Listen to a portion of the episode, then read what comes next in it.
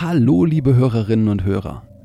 Jan und Chris, eure Wixpeditionäre, sind bald eure Wissensreisenden, denn das ist unser neuer Podcast. Schaut doch einfach mal vorbei. Ihr findet uns in eurer Podcast-App unter Wissensreisende und dann könnt ihr uns auch weiter zuhören und wir sehen uns sicher dort. Und jetzt viel Spaß mit der nächsten Folge Wixpedition. Wenn ihr schon immer wissen wolltet, was die Schnur über den Schützen aussagt, welches Loch noch tiefer ist als das große blaue und worin die Queen, ein Hund und die Cherokee vereint sind, dann seid ihr hier genau richtig.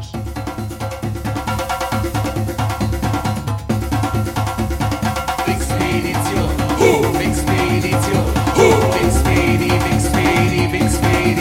ah, Wixpedition,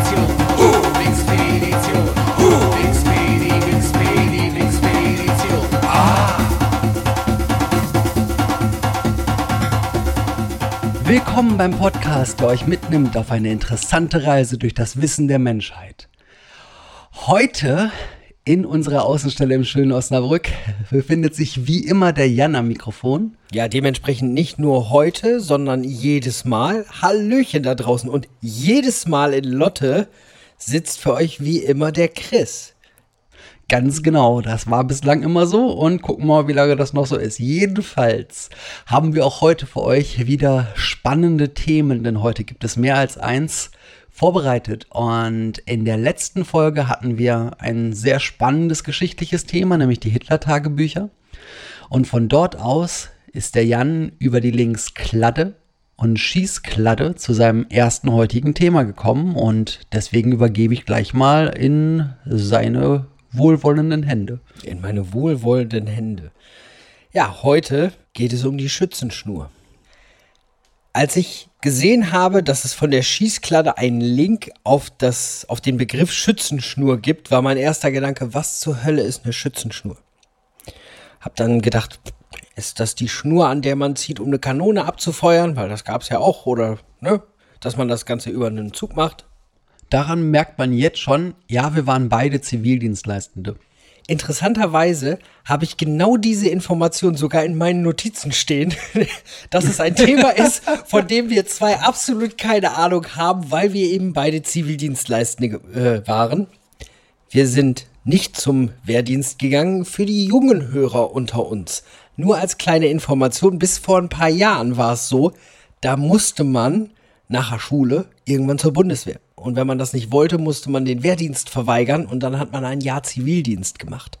Das ist das, was Chris und ich beide gemacht haben. Wir sind nämlich nicht bei der Bundeswehr gewesen. Aber kommen wir mal zurück zur Schützenschnur. Die Schützenschnur hat wahrscheinlich so ziemlich jeder, der schon mal eine Bundeswehruniform gesehen hat, auch schon gesehen. Und zwar, das ist eine Auszeichnung für Schießleistungen in der Bundeswehr. Selbstverständlich geht es da bei der heutigen Schützenschnur ausschließlich um reine Wertungsübungen. Also es geht nicht darum, wie viele Kills hast du auf dem Schlachtfeld, sondern das sind reine, reine Wertungsübungen. Dafür sind die kleinen aufgemalten Helme auf der Uniform. ah, ah, ja, okay. ähm, die Schnur wird vorne an der Schulterklappe am Übergang zum Ärmel angebracht auf der rechten Seite. Da hat sie auch eine Plakette und geht dann zum Kragen an der rechten Seite der Uniformjacke. Also von der rechten Schulter bis zum rechten Kragen. Die Plakette, die wird heute bei den, bei den heutigen Regeln der Bundeswehr in Bronze, Silber und Gold vergeben.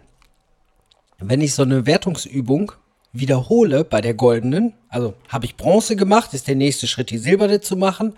Habe ich Silber gemacht, ist der nächste Schritt die goldene zu machen. Wenn ich Gold schon habe, ist der nächste Schritt Gold zu wiederholen. Und da wird dann bei den Plaketten, je nachdem wie viele ich abgeschlossen habe, wird eine eingeprägte Zahl in Fünfer-Schritten aufgedrückt. Das heißt, wenn ich fünfmal die Wertung, die Goldwertung abgeschlossen habe, steht eine fünfte auf der Plakette, die ist mit eingeprägt 10, 15, 20 und so weiter. Wie oft mache ich das denn? Da kommen wir gleich noch zu. Okay. Aber du kannst das, du kannst das einmal im Jahr machen oder alle zwölf Monate. Okay. Also, die Leistungen zum Erwerb dieser Schützenschnur werden ausschließlich durch Erfüllen der vorgesehenen Wertungsübungen mit Gewehr und Pistole abgelegt. Die Bedingungen gelten für alle Arten von Gewehren und Pistolen, aber eine Übertragung auf Maschinenpistolen und, und oder Maschinengewehre ist nicht zulässig. Also keine, Autom keine vollautomatischen Waffen. Zum Erwerb der Schützenschnurstufe 1 in Bronze muss ich beide Wertungsübungen, also die des Gewehres als auch die der Pistole, mindestens in Stufe Bronze erfüllen. Für Silber muss ich beide Wertungen mindestens in Silber erfüllen, für Gold beide Wertungen in Gold. Bedeutet aber auch, schaffe ich zum Beispiel bei der Pistole die Goldwertung und beim Gewehr die Silberwertung, habe ich damit die silberne Schützenschnur. Das Erfüllen der Bedingungen in nur einer der beiden Wertungsübungen reicht für die Verleihung der Schützenschnur nicht aus. Also du musst es entweder erreichen oder übertreffen. In beiden.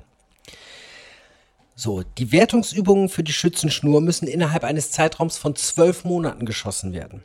Dieser Zeitraum, der beginnt genau mit dem Tag, an dem die erste Wertungsübung abgelegt wird. Man kann sofort die Stufe 3 erlangen. Du musst also nicht erst Bronze geholt haben, dann Silber geholt haben. Wenn du einfach gut genug schießt, kannst du auch direkt sagen, alles klar, Gold her. Wenn ich aber für eine höherwertige Stufe beginne zu schießen, also ich habe bisher für Bronze geschossen und habe eine der beiden Wertungsübungen abgelegt und fange dann an mit einer Wertungsübung für Silber innerhalb dieses 12 Monats Zeitraums, dann fängt dieser 12 Monats Zeitraum neu an. Also ich muss wirklich innerhalb von zwölf Monaten das machen und wenn ich es abgelegt habe, kann ich innerhalb dieser zwölf Monate, wo ich es schon gemacht habe, keine weitere Schützenschnur bekommen. Okay.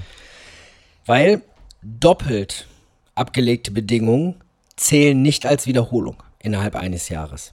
Das heißt, ich kann das natürlich, ich kann diese, diese Wertung auch 20 Mal im Jahr ablegen, dafür kriege ich trotzdem nur eine Schnur beziehungsweise eine weitere Zahl für meine Plakette. Ja. In Deutschland ist ja alles sehr genau geregelt. Dementsprechend der folgende Satz. Die Bedingungen zum Erwerb ähm, der Schützenschnur sind in der Zentralrichtlinie A2-222-0-0-4750 Schießen mit Handwaffen geregelt. Schreibt euch das auf, wir fragen das ab. Genau.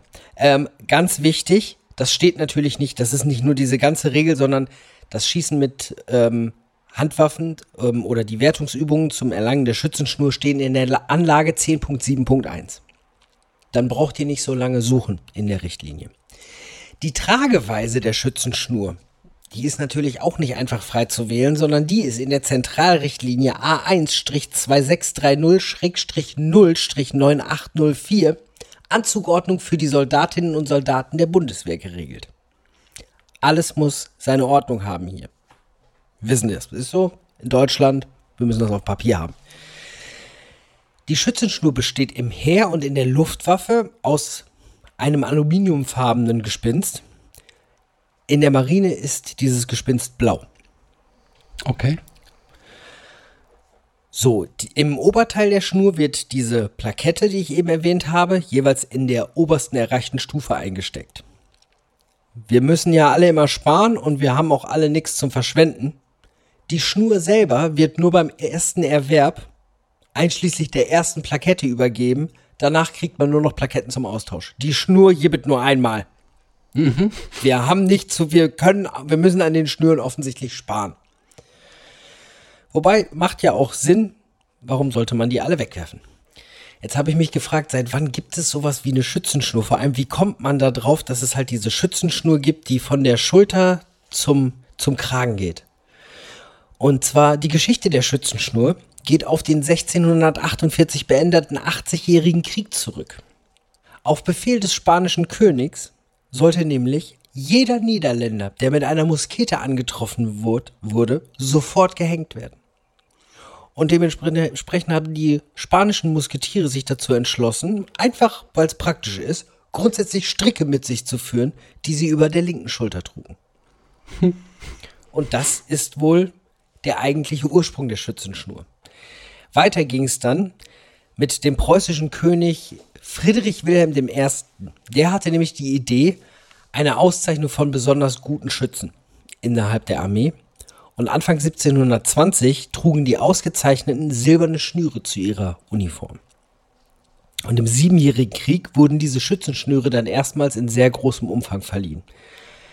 Da es sich um eine Verleihung im Krieg handelte, hier können wir davon ausgehen, dass es nicht um Wertungsübungen ging. Ja.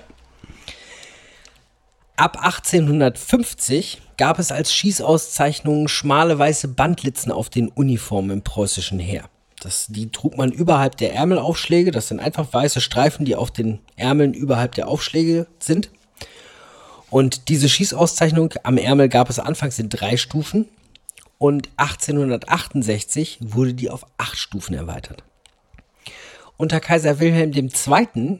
wurde als besondere Schießauszeichnung 1894 bei der gesamtdeutschen Armee dann eine Schützenschnur eingeführt und in acht Stufen verliehen. Damit entfielen diese bisherigen Ärmelbandlitzen und Inhaber der alten Schießauszeichnung konnten sie aber gegen die entsprechend gestufte Schützenschnur einfach auswechseln. Und 1912 wurde die Schützenschnur auf zehn Klassen erweitert. Kommen wir mal zu diesen zehn Stufen, in denen sie vergeben wurde. Das ging los in der Stufe 1 mit einer wollenen Schnur mit einer Eichel. Beziehungsweise, wenn du bei der Artillerie warst, war es eine Granate. Das war die niedrigste Stufe. In der zweiten Stufe ging es dann weiter, da gab es die wollene Schnur mit zwei Eicheln und ab der dritten Stufe mit drei Eicheln, beziehungsweise eben drei Granaten. Ab der vierten Stufe gab es die seidene Schnur mit Silberfaden. Erstmal ohne Eichel. Bei der fünften Stufe bekam man die seidene Schnur mit Silberfaden ohne Eichel und ohne Granate, aber mit einem Wappenschild, also praktisch dem Äquivalent zu der Plakette, von der ich eben gesprochen habe. Dann gab es für die Stufen 6, 7 und 8 die seidene Schnur mit Silberfaden und einer, zwei, drei Eicheln und diesem Wappenschild. Die neunte Stufe war eine seidene Schnur mit Silberfaden und einer goldenen Eichel bzw. Granate und dem Wappen. Und die zehnte waren zwei goldene Eicheln bzw. Granaten und das entsprechende Wappen. Die Eichel wurde von der Infanterie, von den Jäger, von den Pionieren, den Eisenbahnern und der Marineinfanterie und auch noch von ein paar Kavallerieeinheiten getragen. Und wie, Den Eisenbahnern? ja, es gab ja Eisenbahner, ähm, also Eisenbahnertruppen. Okay. Und die Artillerie, das waren diejenigen, die die silberne Granate aus Metall am Schnurende hatten. Also die hatten keine Eichel, sondern eben diese Granate. Und damit haben wir gerade schon eine ganz kurze Geschichte und einen kurzen Abriss über die Schützenschnur bekommen. Was ist sie heute? Jeder hat sie wirklich wahrscheinlich schon mal einfach nur am Bahnhof stehend gesehen, wenn er irgendwo einen Bundeswehrsoldaten, der nicht gerade, ich weiß gar nicht, wie das heißt, Feldbekleidung trägt, sondern eben seine Uniformjacke, ich weiß nicht, heißt das Paradeuniform, ich weiß es nicht, wie das ist. Ähm, wir sind halt leider, leider beide bundeswehrtechnisch sehr, sehr schlecht bewandert und da ist unser Wissen sehr, sehr gering. Ähm, von daher war es ganz interessant, das mal zu lesen und euch diesen kleinen, kleinen Abriss als Einstieg in die heutige Folge zu geben. Ich habe das Gefühl, beim Zivildienst war das dann mehr so das Ding, dass man anhand der Haare sehen konnte, wie lange man schon Zivildienst hatte. Ja, das war Also auch. wie lang die sind. Ja, genau. Ganz, ja, so ungefähr war das. Nun gut, und von der Schützenschnur aus hat der Chris sich direkt in der Wikipedia weiter aufgemacht und ist über die links siebenjähriger Krieg und Karibik. Es wird also sonnig und schön. Vielleicht kriegen wir Palmen und einen hübschen Strand zu seinem nächsten Thema gekommen. Richtig, ich fand das zunächst mal echt hervorragend, dass man mit einem Link vom siebenjährigen Krieg in die Karibik kommt. Das sollte bei Kriegen immer so sein, dass man einfach ganz schnell einfach an einen schönen Ort kommt. Jedenfalls habe ich dort dann gelesen Great Blue Hole. Und das habe ich tatsächlich schon mal irgendwann irgendwo gehört und dachte mir, das klingt spannend, da erzähle ich mal ein bisschen was drüber. Wir begeben uns jetzt an die Grenze von Mexiko und Belize in das Belize Barrier Reserve System. Gegenstand und Ziel unserer Reise ist die zweitgrößte Meeresdoline der Welt. Diese Doline trägt sehr passend den Namen Great Blue Hole, denn das ist es, was sie auch ist. Sie ist ein großes blaues Loch. Eine Doline? ein, ja, das werde ich gleich noch in einem kleinen Exkurs dich näher darüber informieren und euch da draußen natürlich auch. Jedenfalls, dieses Great Blue Hole ist wahrlich riesig. Es hat einen Durchmesser von 300 Metern und ist 125 Meter tief. Eine Doline grundsätzlich ist eine Schlot-, Trichter- oder schüsselförmige Senke von meist rundem oder elliptischem Grundriss. Das Gebiet rund um Mexiko ist mit Dolinen geradezu übersät. Und gerade auch die Yucatan-Halbinsel ist für die äh, Dolinen, die man dort lokal als Cenotes bezeichnet, ähm, absolut berühmt. Das sind also Löcher überall, die man dort auch im Dschungel finden kann. Und diese Cenotes bzw. Dolinen entstehen dadurch, dass Höhlendecken einstürzen. Und an Land sind diese in der Regel mit Süßwasser gefüllt, weil die einfach so tief runtergehen, dass die mit Grundwasser volllaufen. Der Begriff Cenote oder in der Einzahl Cenot oder Cenot stammt von den Maya der mexikanischen Halbinsel Yucatan und bedeutet sinngemäß heilige Quelle. Mehr als 1000 dieser Cenotes sind im mexikanischen Bundesstaat Quintana Roo bekannt und eine weitaus geringere Anzahl im benachbarten Bundesstaat Yucatan sowie in Belize. Insgesamt wird die Zahl der Cenotes auf rund 10.000 geschätzt. Also sie sind absolut nichts Seltenes. Wow. Im Durchschnitt haben sie eine Tiefe von etwa 15 Metern, vereinzelt aber auch bis zu 100 Metern. Boah, das halt im Land dann, ne? Die Maya betrachteten sie als Eingänge zur Unterwelt. Das wurde als Xibalba oder Xibalba bezeichnet, das heißt Ort der Angst. Und sie wurden häufig für religiöse Opferstätten ähm, benutzt, als religiöse Opferstätten benutzt. Zu diesen Einstürzen bei den Höhlen kommt es, wenn in Karstgebieten Kalkstein durch Wasser aufgelöst wird.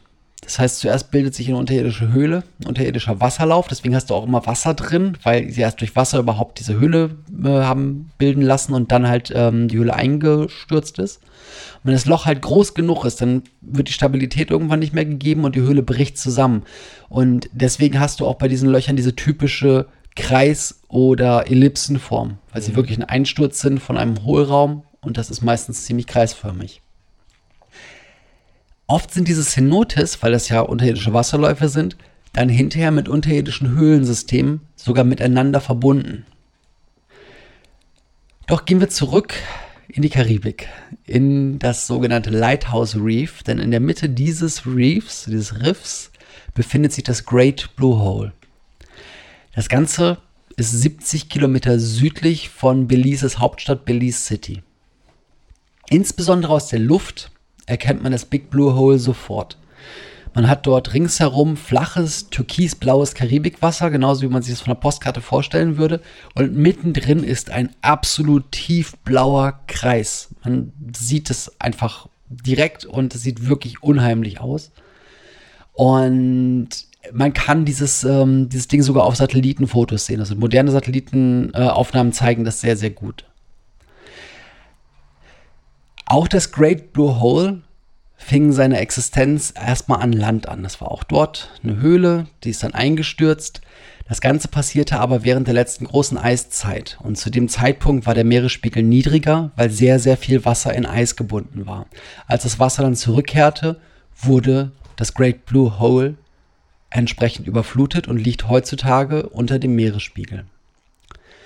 Seit 1996 ist das Ganze ein Nationaldenkmal in Belize und seitdem zusammen mit anderen Teilen des Riffsystems Belize Barrier Reef ein UNESCO-Weltkulturerbe.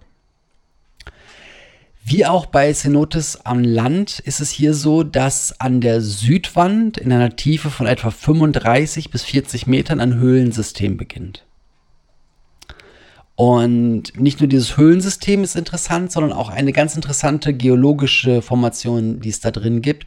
Denn eine Felswand ist dort wie eine Galerie ausgestaltet aus Kalkstein. Dort finden sich ganz viele Stalaktiten und Stalagmiten, die sich dort gebildet haben, als das Ganze noch nicht abgesunken war. Ja, auch da wieder die große Frage an unsere jungen Höhlenforscher. Was sind die Stalaktiten? Das sind die, die nach oben wachsen. Nein, es sind die, die von oben wachsen und die Mieten sind die, die von unten kommen. Jedenfalls die größten Stalaktiten, also von oben hängenden äh, Gebilde, die bisher gefunden wurden in dem Loch, haben eine Länge von bis zu acht Metern und einen Durchmesser von bis zu zwei Metern. Also die sind, wenn man sich schon mal so eine Tropfsteinhöhle angeguckt hat, im Verhältnis geradezu gigantisch. Und es hat sich eben gehalten, weil natürlich da unten durch, dadurch das Wasser drumherum ist, die Schwerkraft äh, nicht das übliche getan hat, das Ganze nicht verwittert wurde und deswegen halt heutzutage noch zu sehen ist. Es gibt aber noch eine weitere Besonderheit im Great Blue Hole und die findet man in etwa 90 Metern Tiefe. Dort gibt es nämlich eine sogenannte Sprungschicht aus schwefelwasserstoffhaltigem Wasser. Eine Sprungschicht nennt man auch Metalimnion. Das ist eine Übergangswasserschicht, die zwei verschiedene Schichten, zum Beispiel bei unterschiedlichen Temperaturen ähm, entstehend, voneinander trennen. Das ist eine ganz interessante Geschichte, denn ähm, solche Wasserschichten entstehen durch die Dichte-Anomalie des Wassers. Und ich weiß nicht, ob das euch das ein Begriff ist.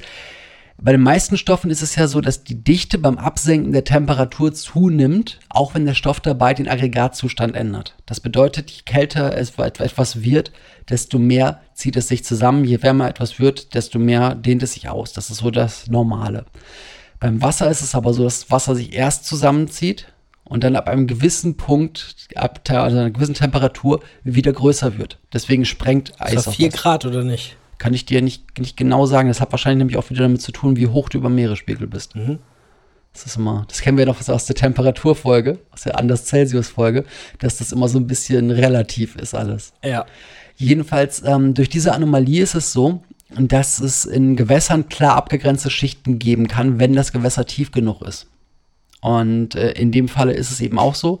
Und da ist es so, dass durch die äh, durch Auflösung halt diese giftige Wasserschicht entstanden ist. Das heißt, äh, in dem in dem Kalk ist halt eben alles enthalten, was macht, dass du ein schwefelwasserstoffhaltiges Wasser bekommst. Und das kann allerdings nicht drauf und nicht runter, weil es zwischen zwei verschiedenen Schichten liegt und trennt damit diese beiden Wasserschichten voneinander.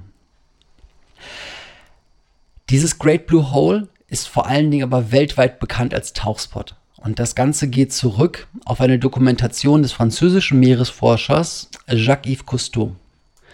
Und im Zuge von Dreharbeiten äh, in den 70ern ähm, hat dort Cousteau mit seinem Team von der Calypso das äh, Loch besucht und unter anderem aus 50 Meter Tiefe auch einen 2,8 Meter langen Stalaktiten entfernt. Der TV-Sender Discovery Channel kürte das Great Blue Hole 2012 als Nummer 1 der unglaublichsten Plätze der Welt. Also hat den Titel äh, The 10 Most Amazing Places on Earth war das und da war halt Great Blue Hole das, die Nummer 1. Allerdings muss man sagen, dass das Tauchen hier wirklich nur für erfahrene und wirklich gut ausgerüstete Taucher empfohlen wird, da dieser Spot auch als einer der gefährlichsten gilt.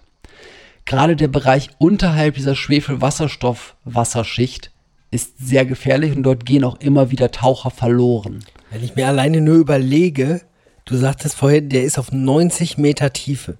Ja. Ja, hört über euch übrigens, falls ihr sie noch nicht kennt, kurz unsere Folge zum Sporttauchen an. Äh, wenn ich mir 90 Meter überlege, das ist so unglaublich, das ist einfach Wahnsinn, da, überhaupt komplett wahnsinnig, da normal einfach selbst hinzutauchen. Richtig, das wird halt äh, in der Regel auch mit Tauch-U-Booten dann gemacht, also Ja. ne, Tauchglocken, Tauch-U-Booten. Ähm, jedenfalls ist das Ding, dass diese Schicht, die unterhalb dieses schwefelwasserstoffhaltigen Wassers liegt, komplett frei von Sauerstoff ist. Der ist einmal komplett verbraucht worden. Dementsprechend, es gibt kein Leben unterhalb von dieser Zone.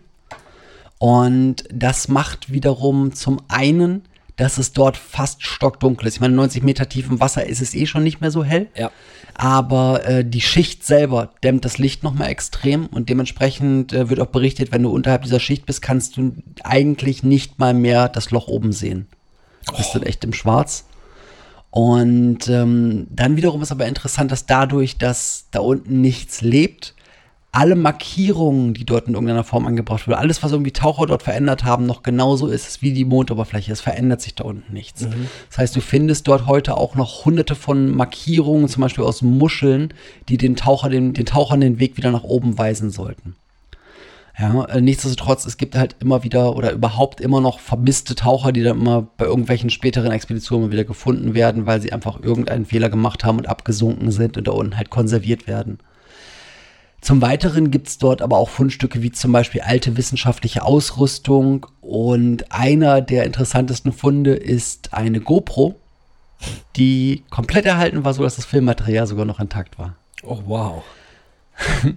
Und als kleiner Fun Fact noch, das hatte ich ja vorhin schon auch in der Einleitung mal so angeteasert, das Great Blue Hole ist groß und blau, aber es ist nicht das tiefste unterseeische Loch.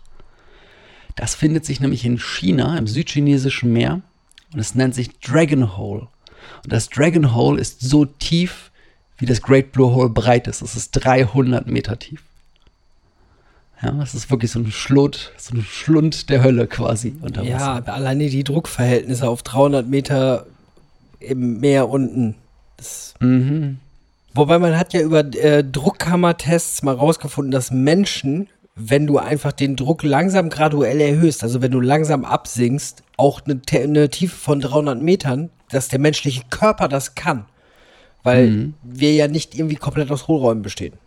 Ja, klar. Ja, und wir, du das abkönnen kannst, ist halt eben das Problem, wenn du so tief abtauchst, das dauert so lange, dass du dir dann auch echt Gedanken darüber machst, wie mache ich denn Luftversorgung? Weil auch Genau. der Druck der Luft, den du da unten atmen musst, muss halt brutal hoch sein, damit er Umgebungsdruck hat. Richtig. Ja, ab- aber eine spannende Geschichte und ach, Bilder, die ich davon gesehen habe, auch von Unterwasser, ein traumhafter Tauchspot, aber auch ein sehr beängstigender Tauchspot. Ich habe so das Gefühl, wenn ich mir die Bilder angucke, ich finde das Wasser, was da drumherum ist, in diesem Türkis sehr sympathisch. Das ist so, ne, knietief gefühlt und sieht schön warm aus. Es ist tolle nicht, Farbe. Ich, ich schätze mal, dieses türkise Wasser, es ist nicht knietief. Nein, das ist schon aber klar, es ist, aber du hast halt da den Vorteil, irgendwie bei meinen bisherigen Tauchgängen hatte ich immer das Gefühl, so, okay, es findet halt wahnsinnig viel Leben am Meeresgrund statt.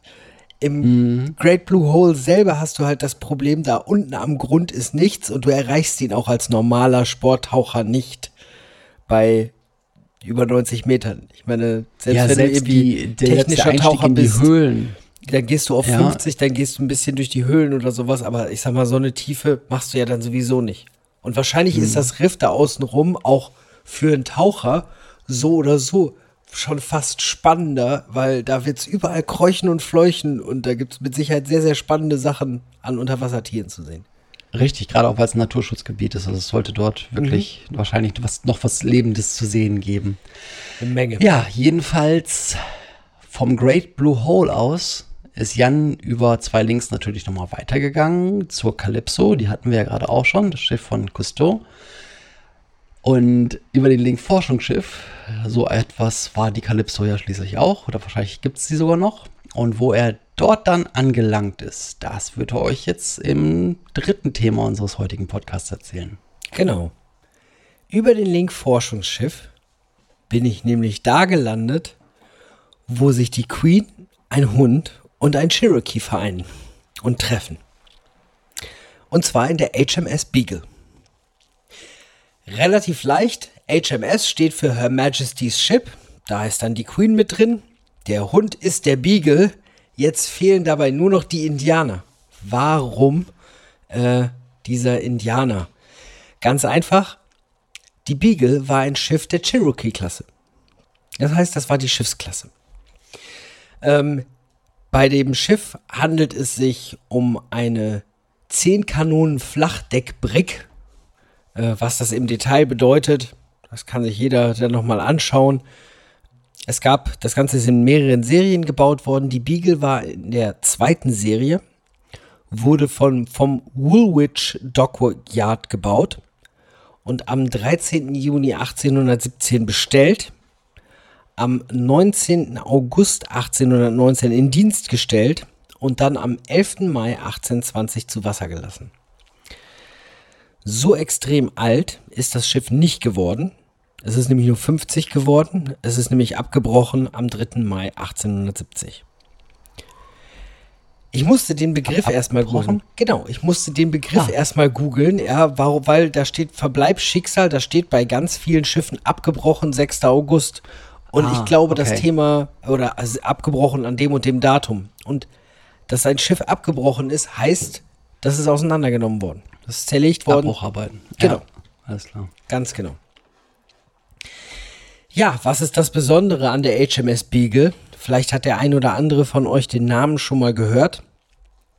An dem Schiff selber ist gar nicht so großartig besonders. Besonders ist das, was mit dem Schiff passiert ist und wo das Schiff denn hingefahren ist.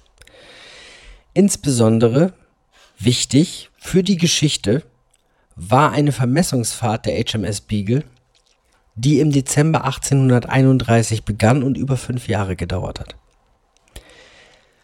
Die Vermessungen waren einerseits wichtig für die Kartografie, was aber für die Wissenschaft wahrscheinlich noch wichtiger war, war die Tatsache, dass ein ganz bestimmter Mann an Bord war.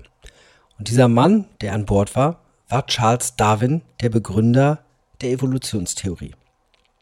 Und darum begeben wir uns jetzt einfach mal zusammen mit Charles Darwin und der HMS Beagle auf die Reise und gucken mal, wo sind sie denn gewesen und was haben sie denn alles so gesehen. Eigentlich sollte die Beagle sogar schon etwas früher starten, aber aufgrund von Stürmen verzögerte sich die Abfahrt dieser, für diese Vermessungsfahrt immer wieder. Es ging halt erst am 27. Dezember 1831 von Devonport aus los und da stach die HMS Beagle in See. Der Anfang der Reise war für Darwin erstmal grundsätzlich unerfreulich. Er wurde nämlich sofort seekrank. Und er hatte den Traum, ja, die von einigen geschilderte artenreiche subtropische Vegetation auf, den kan auf der kanarischen Insel Teneriffa zu erkunden. Dieser Wunsch wurde ihm allerdings direkt zum Beginn seiner Reise verwehrt, denn das Ganze, das Ganze scheiterte, kleiner Bezug zur aktuellen Zeit, an einer Quarantäne, die aufgrund eines Cholera-Ausbruchs in England über die Besetzung verhängt worden ist. Die durften einfach mhm. nicht auf diese Insel gehen, weil sie auf dem Schiff in Quarantäne waren.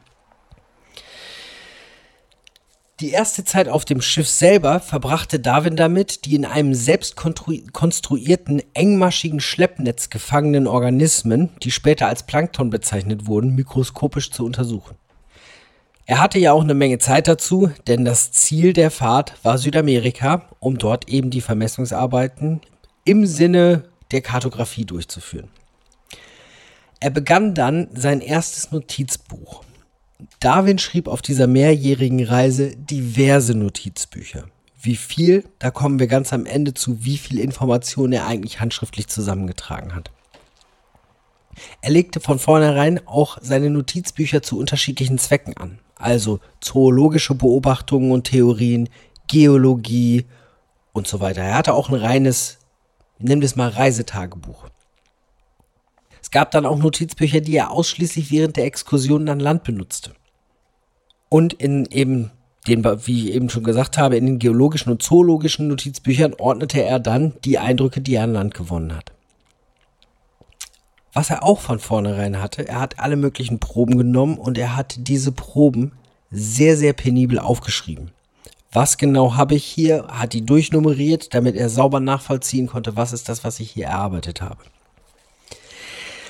Am 16. Januar 1832 konnte er bei Praia auf der kapverdischen Insel Santiago dann zum ersten Mal wieder von dem Schiff runter. Für jemanden, der zu Anfang an Seekrankheit gelitten hat, mit Sicherheit ein sehr, sehr schöner Moment, da endlich mal wieder runterzukommen. Mhm. Ein Bekannter hatte Darwin geraten, sich dringend mit dem ersten Band von Charles Lyells Principles of Geology zu beschäftigen. Und äh, dieser Bekannte hatte ihm auch dieses Buch vor der Abfahrt geschenkt. Während des gut dreiwöchigen Aufenthalts auf der Insel Santiago entdeckte Darwin in den Klippen der Küste ein in 15 Meter Höhe verlaufendes waagerechtes Muschelschalenband und fand zum ersten Mal damit eine Bestätigung für Lyells Theorie der langsamen, graduellen geologischen Formung der Erde. Also selbst zu Beginn der Reise hat er schon direkt Erkenntnisse in wissenschaftlicher Hinsicht gesammelt. Fast genau zwei Monate nachdem es in England losgegangen war, erreichte die HMS Beagle dann am 28. Februar 1832 die südamerikanische Ostküste und ankerte vor Salvador de Bahia in der Allerheiligenbucht, also vor Brasilien, Nordosten Brasiliens ist das. Und zwei Monate später waren sie dann in Rio de Janeiro und da bekam Darwin die erste Post von zu Hause. Während dann die HMS Beagle die Vermessung der Küste fortsetzte, blieb Darwin mit ein paar Besetzungsmitgliedern in Rio und unternahm geologische Untersuchungen entlang der Küste. In der zweiten Augusthälfte schickte er von Montevideo aus die ersten Proben, hauptsächlich geologische, ähm, nach Hause. Und er hat zwar sehr, sehr viele seiner Proben einfach mitgebracht von der Reise, aber bis Ende Juni 1835 hat er sieben Sendungen mit pflanzlichen, tierischen, fossilen und geologischen Fund- und Sammelstücken nach Hause geschickt. Am 22. September 1832 entdeckte Darwin dann in der Nähe von Bahia Blanca seine ersten Fossilien. Sehr schön ist, dass er eben so genau beschrieben hat, wie die Reise verlaufen ist und eben dieses genaue Reisetagebuch geführt hat, sodass man auch wirklich weiß, wann hat er was gefunden, genau an welchem Tag. Darwin muss, muss sehr penibel damit gewesen sein, alles aufzuschreiben. Nachdem er die ersten Fossilien da entdeckt hat, hat er gesagt, hier müssen wir besser ausgerüstet zurückkommen. Besser ausgerüstet konnte er am nächsten Tag den Schädel eines Megatheriums und ein gut erhaltenes Skelett eines Celiodotheriums, also beides Riesenfaultiere, freilegen. Aus dem Fundort einer Muschelschicht, also da lagen diese Fossilien drin, schloss er dann, okay, diese beiden ausgestorbenen Tiere müssen zeitgleich, müssen sich zeitgleich mit den sie umgebenden Muscheln entwickelt haben. Über den Jahreswechsel war dann die HMS Beagle im Gebiet von Feuerland, wo für Re Reverend Richard Matthews und einige in England erzogene Feuerländer eine Missionsstation errichtet wurde von der Crew. Dort in dieser Missionsstation haben sie die, die paar Jungs dann zurückgelassen und sind ein Jahr später wieder da gewesen und da war die Missionsstation dann verlassen. Auf den Falklandinseln waren sie einen knappen Monat und dann ging es erstmal weiter mit den Vermessungsarbeiten vor der sü- südamerikanischen Küste. Während dieser Vermessungsarbeiten von April bis November 1833 nahm, unternahm Darwin immer wieder Exkursionen ins Landesinnere, und zwar in Uruguay und Argentinien.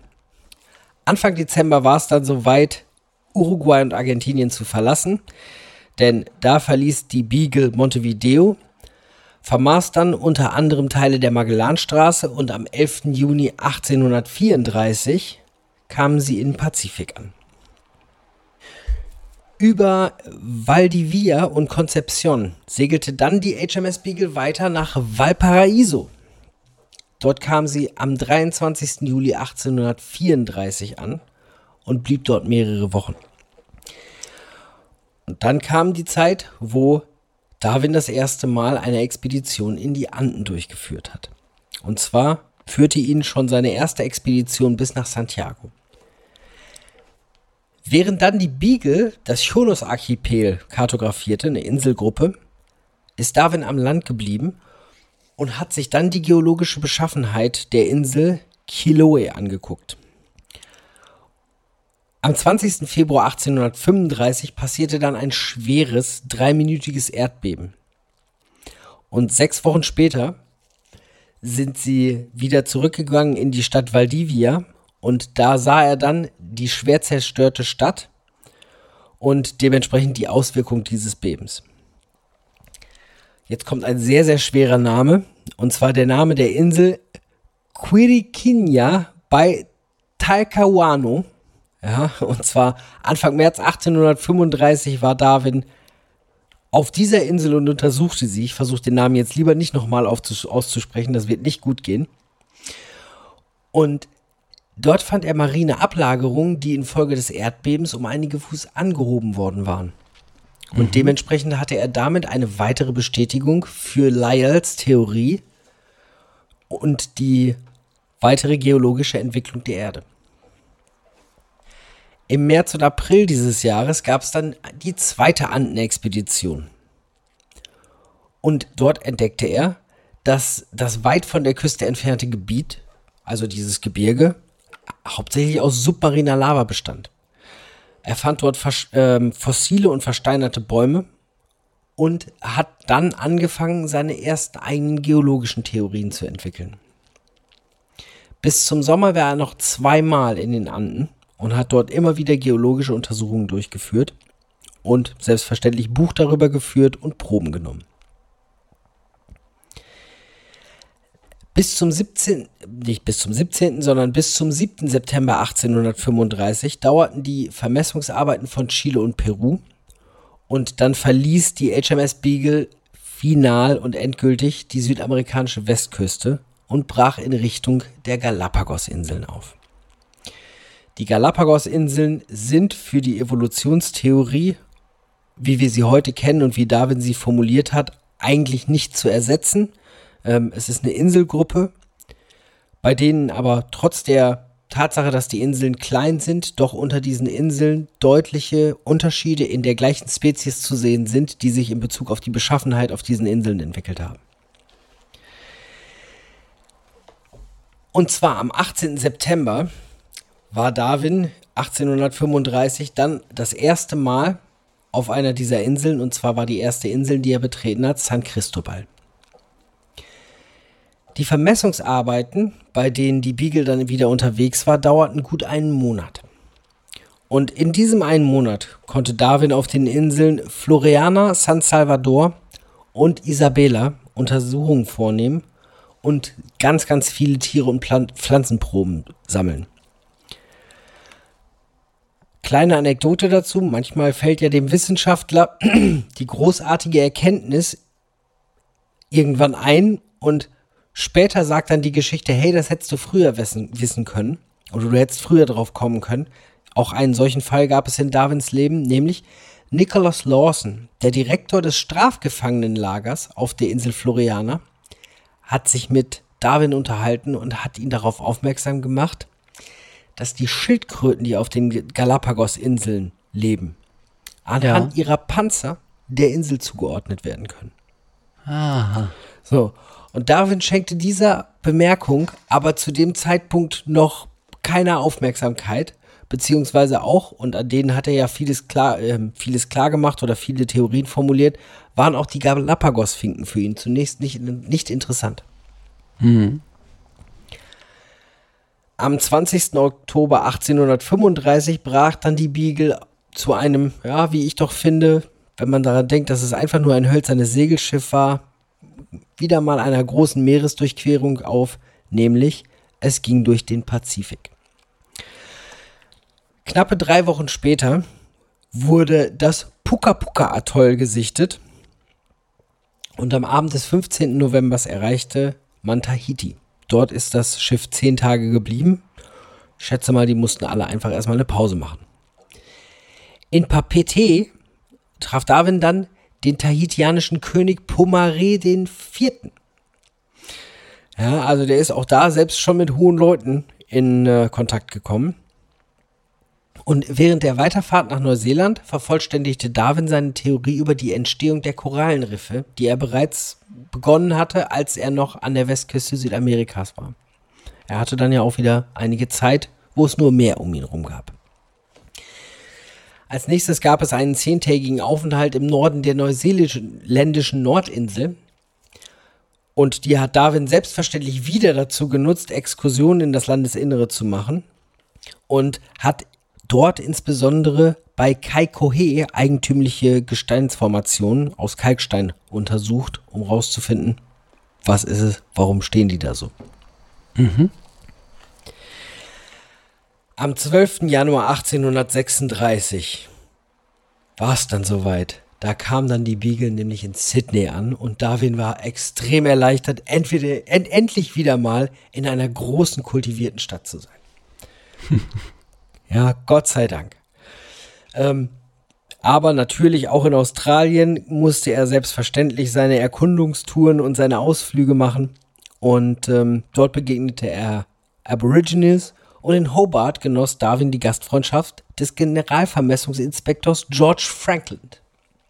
Er feierte in Australien auch seinen 27. Geburtstag. Der ganze Aufenthalt in Australien dauerte zwei Monate und der letzte Aufenthaltsort war Albany. Nun ging es schon langsam wieder in Richtung Heimat. Die weitere Fahrt führte nämlich das Schiff dann erstmal auf die Kokosinseln sowie nach Mauritius und an der Südspitze von Madagaskar vorbei nach Südafrika. Ähm, auf St. Helena untersuchte er mal wieder die Geologie der Insel und bestieg in dem Zuge dann auch den 859 Meter hohen Vulkan Green Mountain. Ich sagte ja eben schon, England kam immer näher. Wir sind jetzt in Südafrika. Man müsste einfach wieder an der Küste Afrikas nach Norden fahren und würde wieder in Europa ankommen.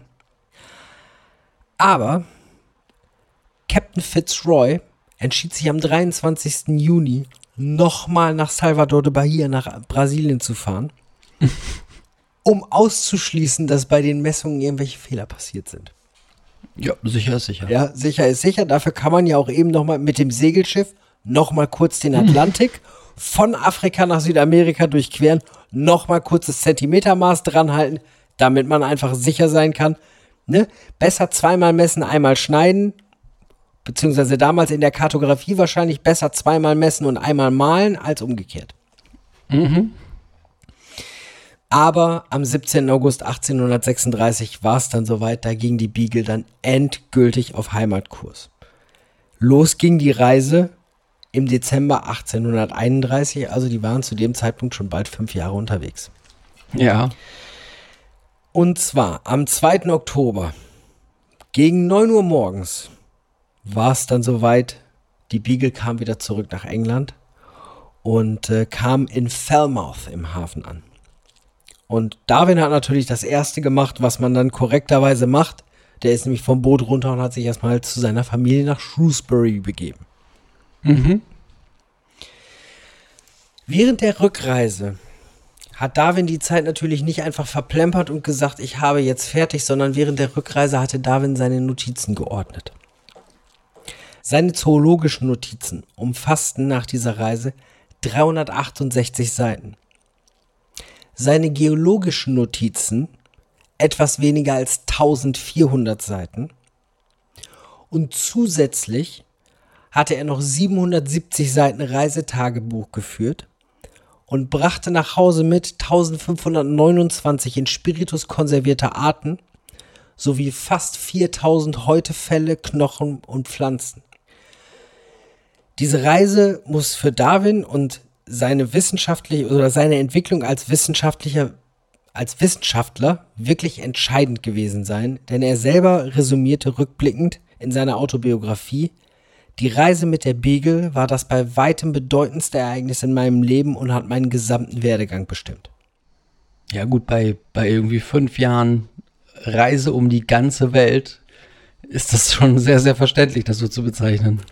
Ja, ähm, man kann wahrscheinlich durch die Theorien, die er gehabt hat, ähm, auch eigentlich froh darüber sein. Und Charles Darwin kann man ja nun auch so ein bisschen danken, ähm, dass er einfach sich selbst als das größte Feindbild der Kreationisten geschaffen hat. Charles, danke dafür. Ja. Eigentlich ging es ja um die Beagle. Aber ja, das Schiff ist halt eben wirklich nicht so interessant wie die Reise, die sie gemacht haben. Verfolgt einfach mal die Reise der Beagle, wo die überall lang gefahren sind, was die in diesen fünf Jahren auf diesem Segelschiff gemacht haben. Und zu der Zeit, wo sie es gemacht haben, kann man auch davon ausgehen, das war keine, keine Dampferreise, das war eine harte, harte Zeit, die die da verbracht haben. Ja, in der Tat. Das glaube ich so. Davon ist halt auszugehen. Ja, und damit, weil die späteren Reisen der Beagle, sie ist zwar noch etwas älter geworden, insgesamt ist das Schiff ja 50 geworden, aber die waren definitiv nicht so interessant, weil da war dann auch Charles Darwin nicht an Bord. Ja.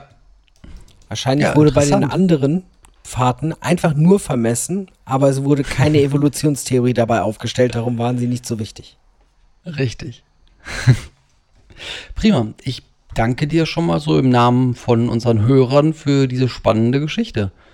Und ich würde sagen, damit haben wir heute auch drei tolle Themen gehabt und können das Ganze hier an dieser Stelle mal zusammenpacken. Euch aber mit auf den Weg geben, dass wir uns immer extrem freuen, wenn wir von euch hören. Dementsprechend hinterlasst uns gerne mal ein paar Kommentare. Könnt ihr bei uns auf der Webseite, könnt ihr bei Apple Podcasts oder wo auch immer ihr eure Lieblingspodcasts gerne hört. Bleibt uns treu, kommt gut durch den Tag, kommt gut durch die Nacht, von der Arbeit zur Arbeit. Hier aus dem schönen Lotte verabschiedet sich der Chris. Und aus dem schönen Osnabrück der Jan, allerdings nicht ohne euch noch mit auf den Weg zu geben. Ihr habt ja schon mitgekriegt, wir haben so diese Specials, die wir ab und zu machen. So, das sind dann Folgen, die nicht unbedingt genau diesem Wixpeditionsschema mit den zwei Linksprüngen entsprechen. Und wenn ihr irgendwas habt, wo ihr sagt, hey, darüber würden wir echt gerne mal was hören, lasst es uns einfach mal wissen. Vielleicht machen wir was draus. Prima. Und dann bis zum nächsten Mal. Macht's gut. Tschüss.